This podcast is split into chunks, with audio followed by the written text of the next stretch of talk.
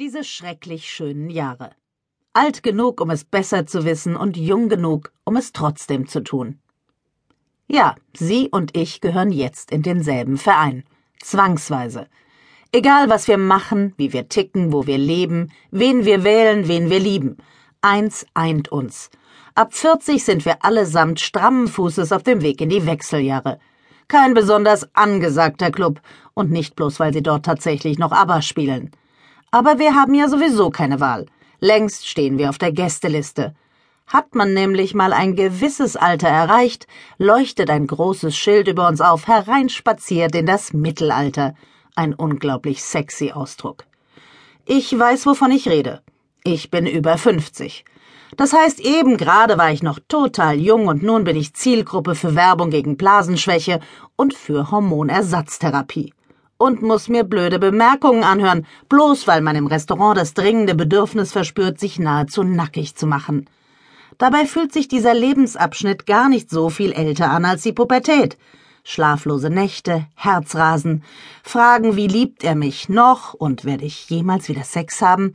Oder wie trägt man eigentlich heute sein Schamhaar?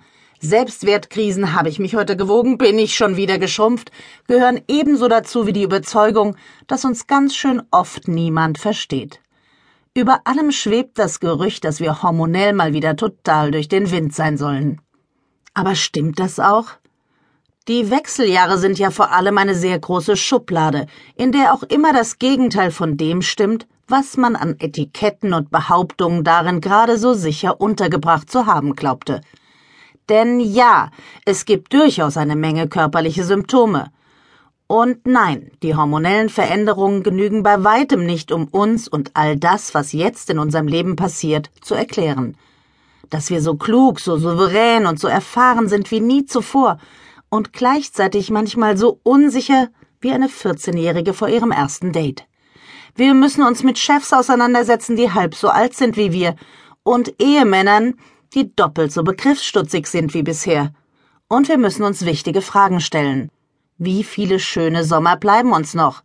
Wie möchte ich den Rest meines Lebens verbringen? Ist es gut, wie es bislang gelaufen ist, oder sollte ich nicht dringend etwas ändern? Im Job, in der Beziehung, in der Familie, an mir? Die Wechseljahre sind, wie der Name schon sagt, ziemlich wechselhaft. Eine Zeit des Umbruchs, der Abschiede und Neuanfänge, des Verzagens, der Heulattacken, der Schweißausbrüche, aber auch einer Coolness, für die man mit 17 getötet hätte. Nachts muss man auf einmal aufstehen, nicht etwa weil ein Baby schreit, sondern um das durchgeschwitzte Nachthemd zu wechseln, und ohne Lesebrille kann man das Haus keinesfalls mehr verlassen.